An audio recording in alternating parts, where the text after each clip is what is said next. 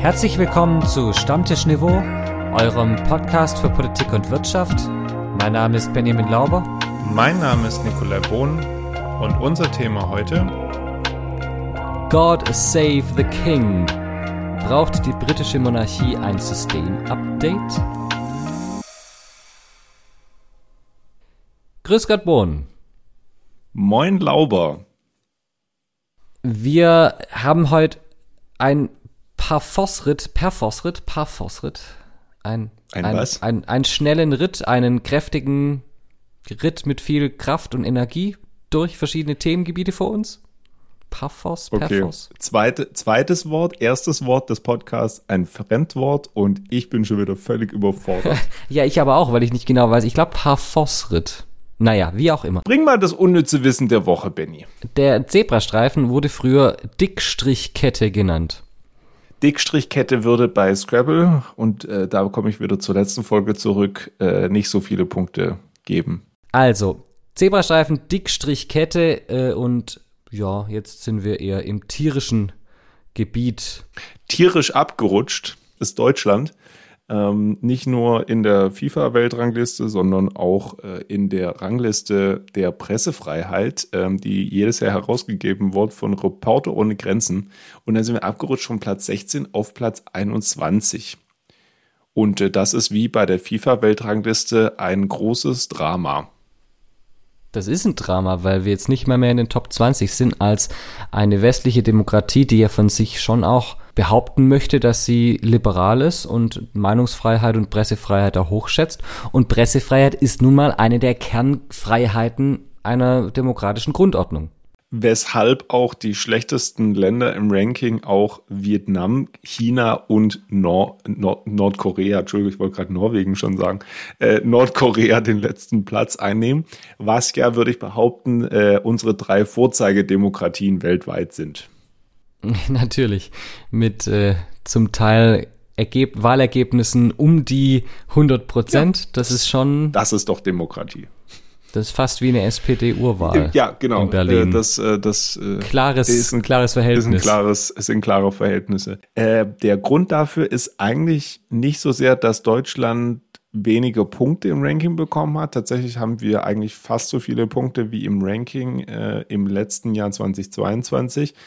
Aber andere Länder sind besser geworden. Und gleichzeitig gibt es bei uns allerdings äh, deutlich mehr Probleme, nämlich unter anderem, dass es deutlich mehr Angriffe auf Journalisten gibt bei Demonstrationen.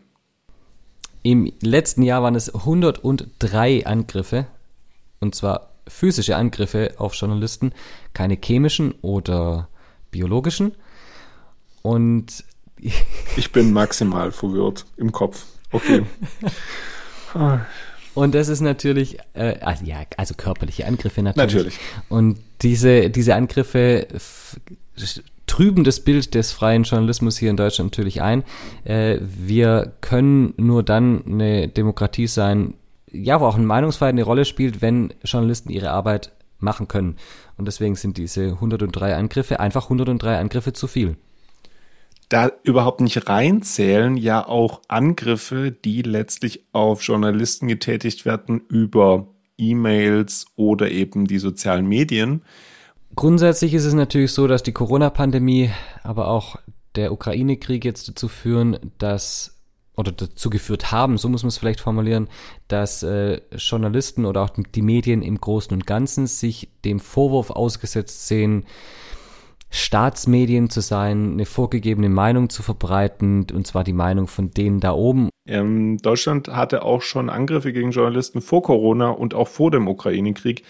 Ähm, und während Corona waren eigentlich auch einige ganz froh, ähm, eine pluralistische, also sehr breit gefächerte Medienlandschaft zu haben.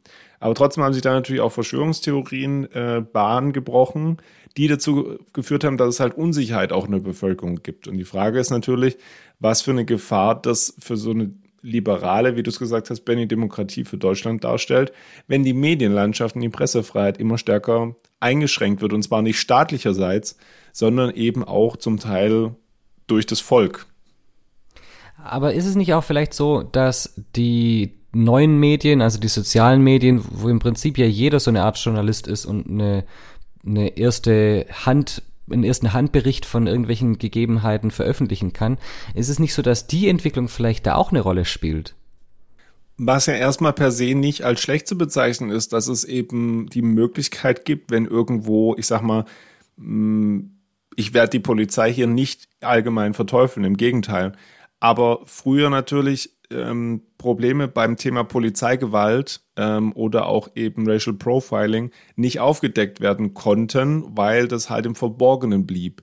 Und heute ist es durch die sozialen Medien natürlich deutlich einfacher, eine, kurz ein Video zu machen und es hochzuladen, was aber im Umkehrschluss natürlich auch, um die andere Seite zu beleuchten, dazu führt, dass zum Teil eben Dinge sehr verkürzt dargestellt werden, weil Menschen zum Beispiel zu spät draufdrücken auf den Record-Button äh, und damit auch überhaupt nicht zeigen äh, in der Bevölkerung, was eigentlich vorher passiert ist, was zum Beispiel für die Polizei ganz massiv für Probleme sorgt, da irgendwie auch Dinge wieder gerade zu rücken.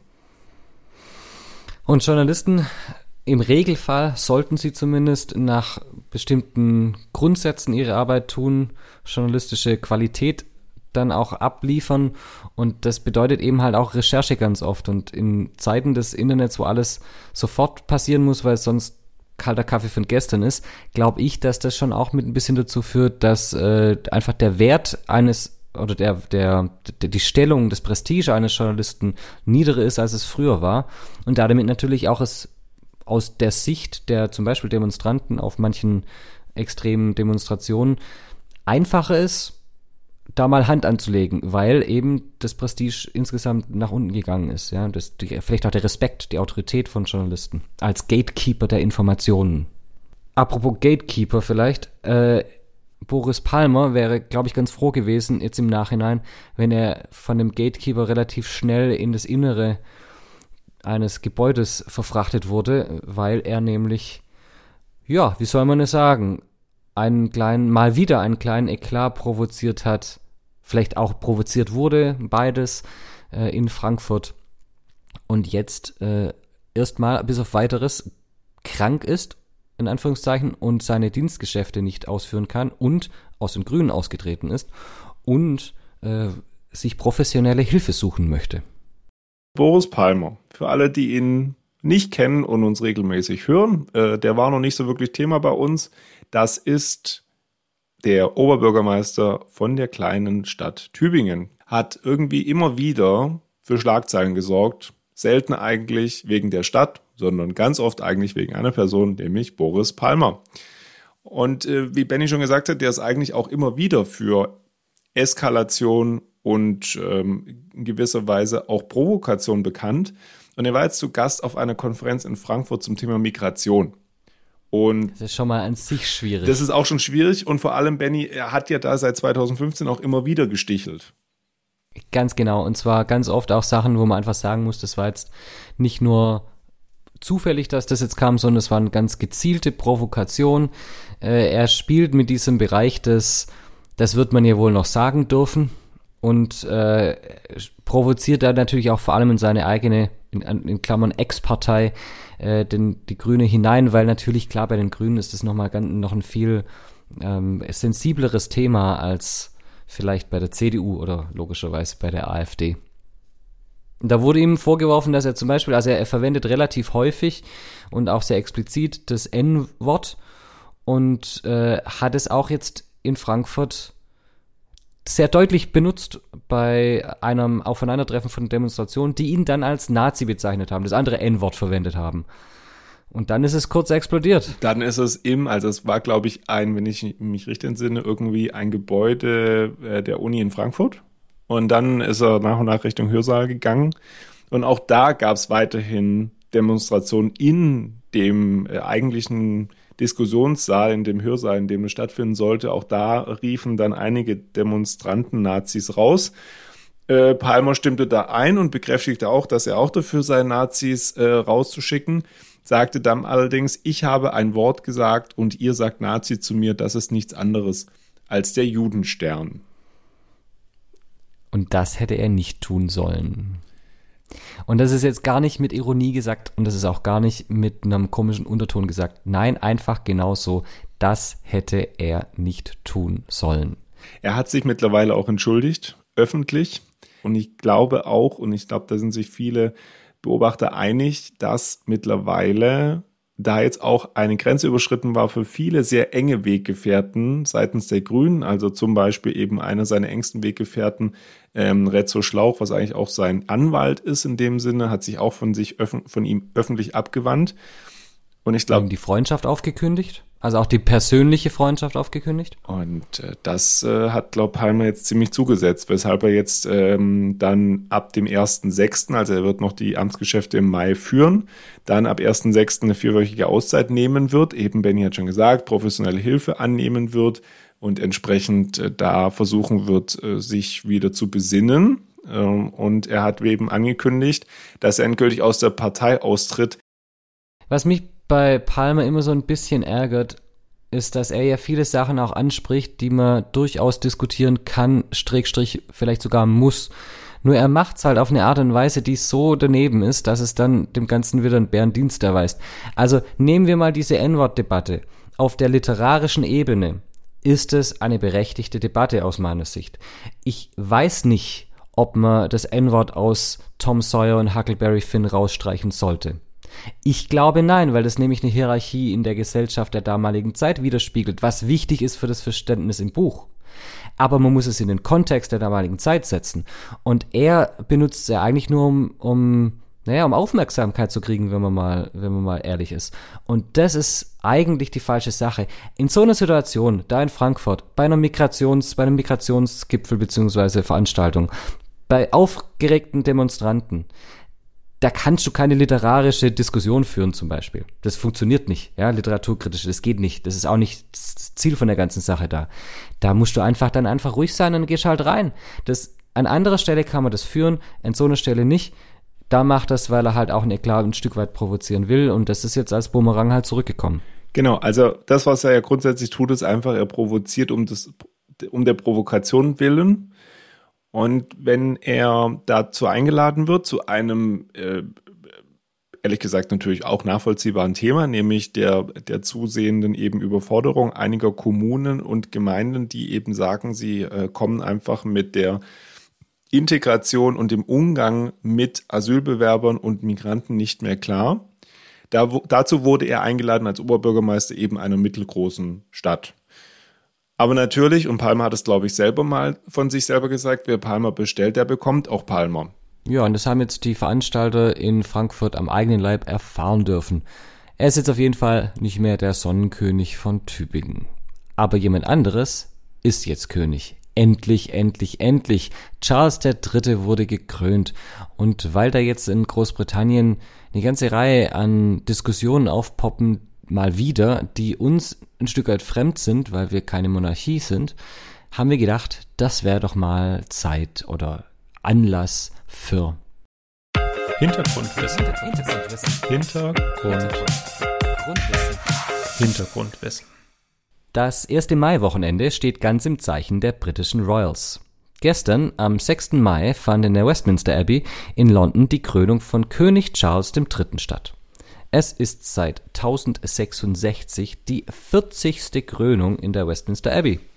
Der Aufwand war immens. Viele Staats- und Regierungschefs, ranghohe britische Politiker und Mitglieder der royalen Familie waren Gäste der ersten Krönung seit 70 Jahren. Damals, 1953, wurde Charles Mutter, Königin Elisabeth II., gekrönt. Er war zu diesem Zeitpunkt gerade mal vier Jahre alt.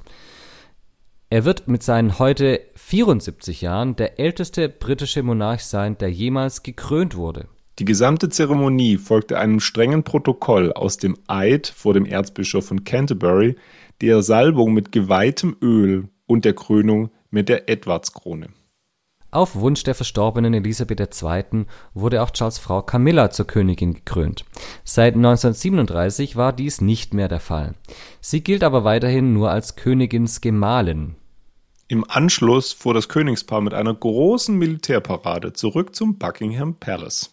Anschließend zeigten sie sich traditionell auf dem Balkon des Palastes und winkten dem feiernden Volk. Doch damit nicht genug. Der heutige Sonntag, der 7. Mai, steht im Zeichen der Gemeinschaft. Nachbarn und Gemeinden des Landes treffen sich zu Mittag, um den Königungs...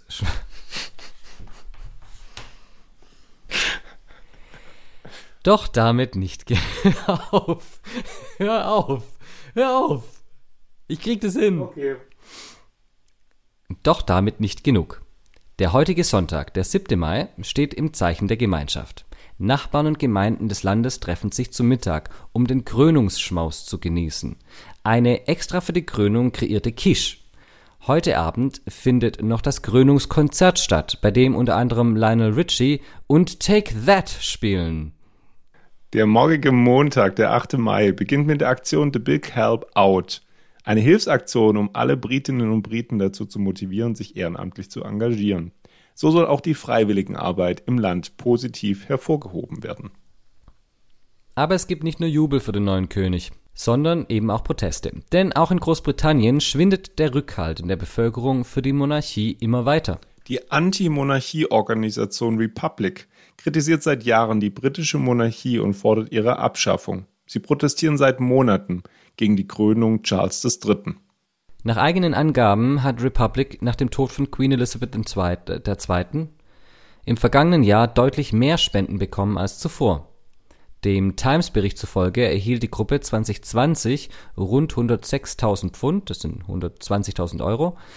2022 waren es mit 286.000 Pfund mehr als doppelt so viele Spenden. Der Zuspruch könnte auch damit zu tun haben, dass ein großer Teil der Britinnen und Briten es ablehnt, für die Krönung zahlen zu müssen. In einer aktuellen Umfrage des Marktforschungsinstituts YouGov gaben von mehr als 4200 Befragten knapp 51 Prozent an, der Staat solle nicht die Kosten für das Ereignis tragen. Nur knapp ein Drittel, 32 Prozent, sprach sich dafür aus. Bei den jüngeren Briten zwischen 18 und 24 Jahren sind sogar mehr als 60 Prozent dagegen. Die genauen Kosten der Krönung werden wohl erst im Nachhinein bekannt werden. Schätzungen zufolge rechne man mit 50 bis 100 Millionen Pfund. Zum Vergleich. Die Krönung von Queen Elisabeth II. 1953 kostete der Nachrichtenagentur PA zufolge 912.000 Pfund. Das würde nach heutigen Maßstäben Kosten von 20,5 Millionen Pfund entsprechen. Müssen sich die Royals also langsam mit dem Gedanken vertraut machen, sich und ihre Staatsform zu ändern? Meinung. Meinung. So, Benny. Professor Dr. Dr. Benjamin Lauber äh, ist zu Gast, ähm, absoluter Großbritannien-Experte und auch unser ähm, Experte für die Royals in ganz Europa.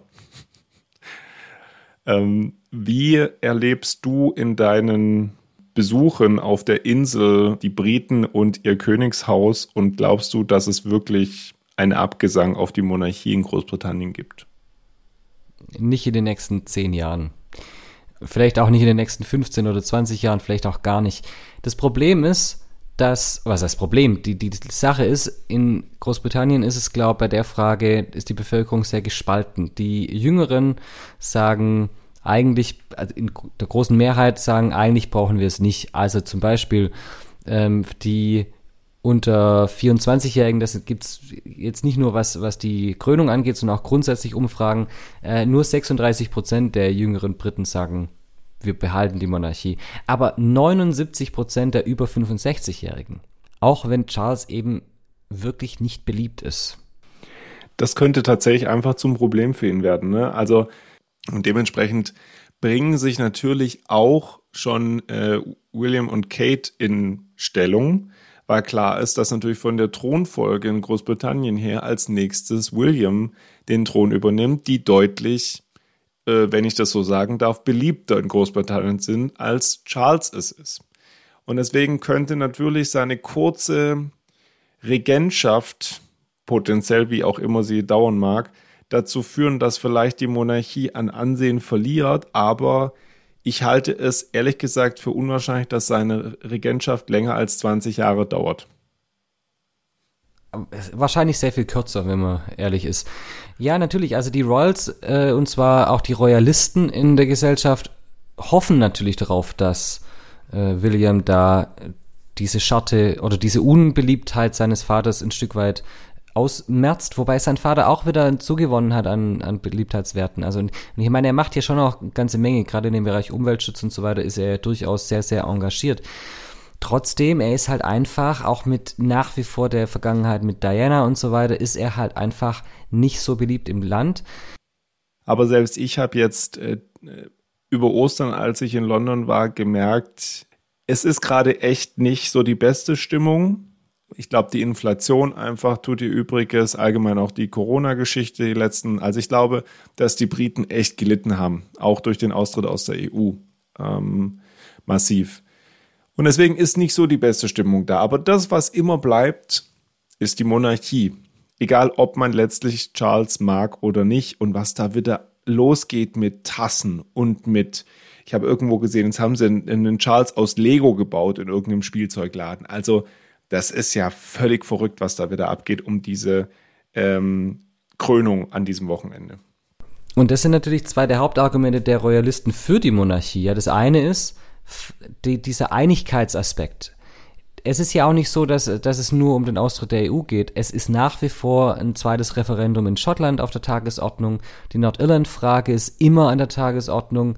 Und wenn Schottland sich irgendwann mal unabhängig erklären sollte, dann wird Nordirland folgen. Dann wird es eine Wiedervereinigung geben, damit Irland, da bin ich mir sehr sicher. Und irgendwann brechen dann, vielleicht auch bricht dann irgendwann Wales aus dem Königreich raus und dann ist es halt nur noch England.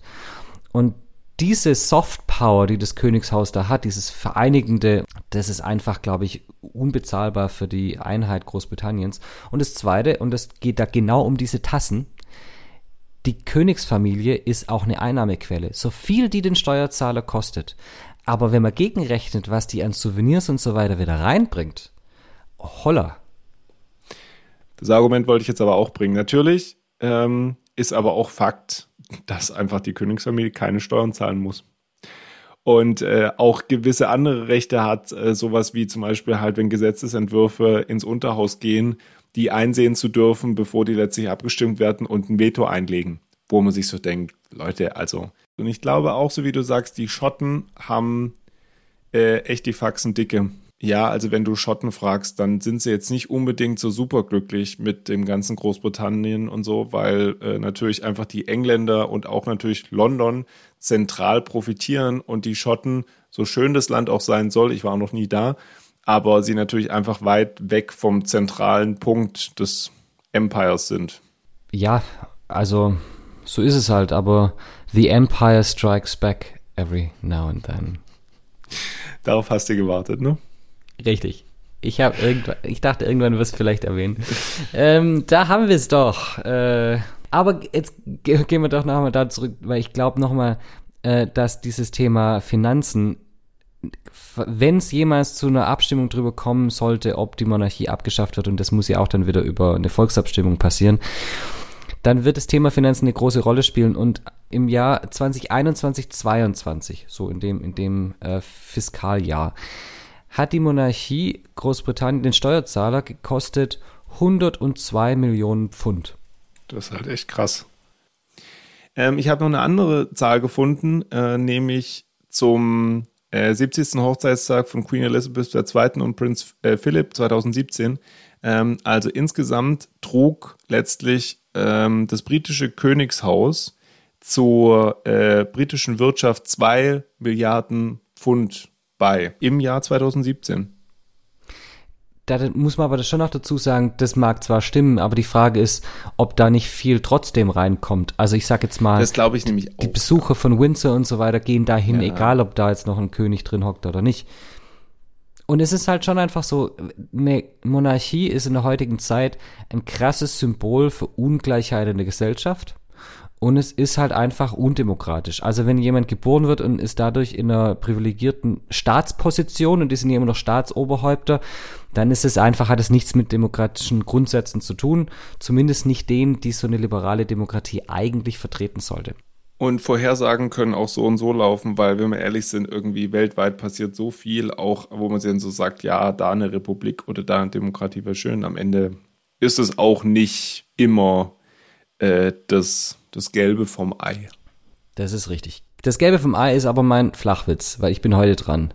Benny, langsam. Oh, Entschuldigung. Das Gelbe vom Ei ist unsere Instagram-Seite. Ah ja, die natürlich auch. Stammtischniveau. Und ähm, euer Postfach der British Royal Mail lautet Stammtischniveau at gmail.com. Jetzt Flachwitz und so. Flachwitz. Jetzt darfst du mit deinem Flachwitz kommen. Meine Frau bat mich, ihr Lippenbalsam zu reichen. Ich gab ihr versehentlich Superkleber. Sie spricht immer noch nicht mit mir. Der ist schön. Der ist schön. Wir wünschen euch einen schönen Start in die Woche und ein schönes Restwochenende und sonst noch alles Gute. Von mir auch. Wir hören uns nächste Woche. Bis dann. Ciao.